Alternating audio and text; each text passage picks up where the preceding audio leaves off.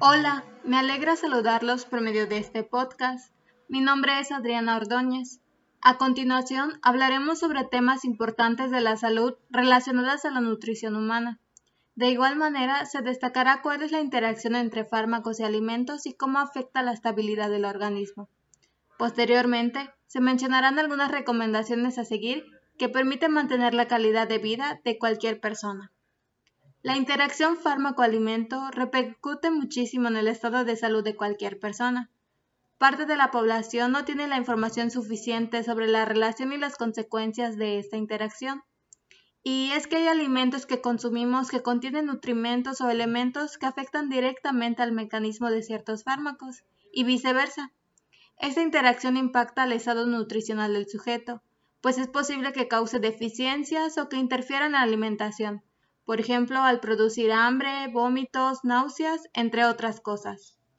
Hay ciertos factores que condicionan a que el paciente pueda sufrir, por causa de la interacción fármaco-nutrimento, otras enfermedades o efectos secundarios, desde los más leves hasta los más graves. La desnutrición puede ser una consecuencia de la interacción entre estos dos elementos. En pacientes hospitalizados, las probabilidades de que presenten desnutrición son mayores, y esto se debe a que muchas veces los fármacos y los alimentos que son consumidos durante ese tiempo no son compatibles, o debido a que no hay una correcta intervención por parte del profesional de la salud a cargo.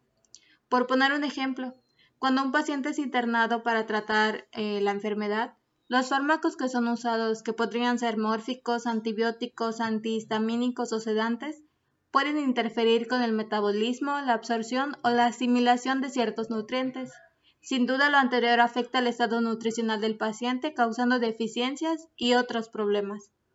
Otra condición que se pudiera presentar gracias a la interacción de estos dos elementos es el aumento de peso o la obesidad. Por ejemplo, al tratar ciertos tipos de depresión, se utilizan fármacos que aumentan el apetito o que favorecen el depósito de grasa en el tejido adiposo es más probable esperar un cambio de peso cuando, aparte de que se consumen este tipo de medicamentos, no hay una intervención profesional que le permita al paciente tratar su condición tomando en cuenta sus necesidades y requerimientos nutricionales. La obesidad y la desnutrición son enfermedades que pueden ser causadas por interacciones entre fármacos y alimentos, pero no son los únicos. Existen muchísimos padecimientos más que son generados gracias a esta relación. Por eso es muy importante seguir recomendaciones a la hora de consumir ciertos medicamentos y alimentos para tratar cualquier tipo de condición. Entre algunas recomendaciones para evitar consecuencias negativas de la relación entre fármacos y alimentos se encuentra 1. Es necesario obtener información sobre cómo es afectado un fármaco al consumir ciertos nutrientes y por el contrario, Conocer cómo el medicamento afecta al organismo tomando en cuenta los alimentos que normalmente se ingieren. 2. Hay que vigilar los posibles efectos adversos que pudieran surgir y visitar al médico lo más rápido posible si esto sucede. 3. Muy importante. Preguntarle al profesional a cargo sobre las dudas o inquietudes que surjan al llevar cualquier tratamiento médico o nutricional. Es muy importante siempre informarnos antes de ejecutar cualquier acción que se relacione a la ingesta de fármacos y alimentos. Si hacemos esto, nuestro estado nutricional se mantendrá estable y por ende disfrutaremos de una mejor calidad de vida. Así concluye este podcast. En otras ocasiones hablaremos de otros temas de salud que nos benefician a todos.